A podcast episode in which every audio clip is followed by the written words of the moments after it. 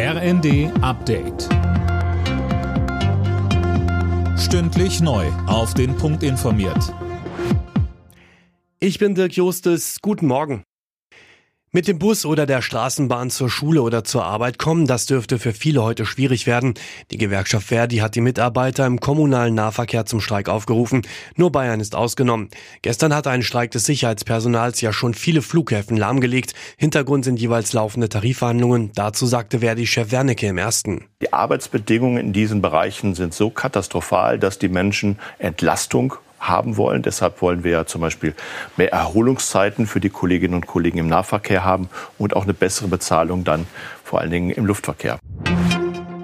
Im Flugverkehr ist der Streik des Sicherheitspersonals an elf deutschen Airports dagegen wieder beendet und der Betrieb wieder aufgenommen worden. Der Flugverkehr soll heute weitgehend normal laufen. Gestern waren mehr als 1000 Verbindungen ausgefallen. Betroffen waren rund 200.000 Passagiere.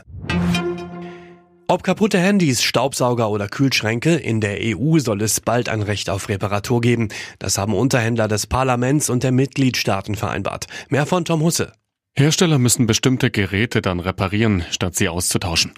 Die neuen Regeln sollen nicht nur für weniger Müll sorgen, sondern auch dafür, dass Verbraucher sparen, weil sie dann Geräte nicht immer neu kaufen müssen. Von der belgischen Ratspräsidentschaft hieß es, wir können es uns nicht mehr leisten, in einer Wegwerfgesellschaft zu leben. Bevor die Regelung in Kraft treten kann, müssen das Parlament und die EU-Staaten noch zustimmen.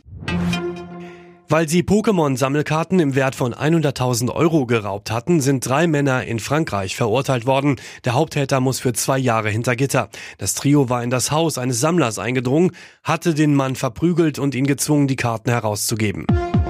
Alle Nachrichten auf rnd.de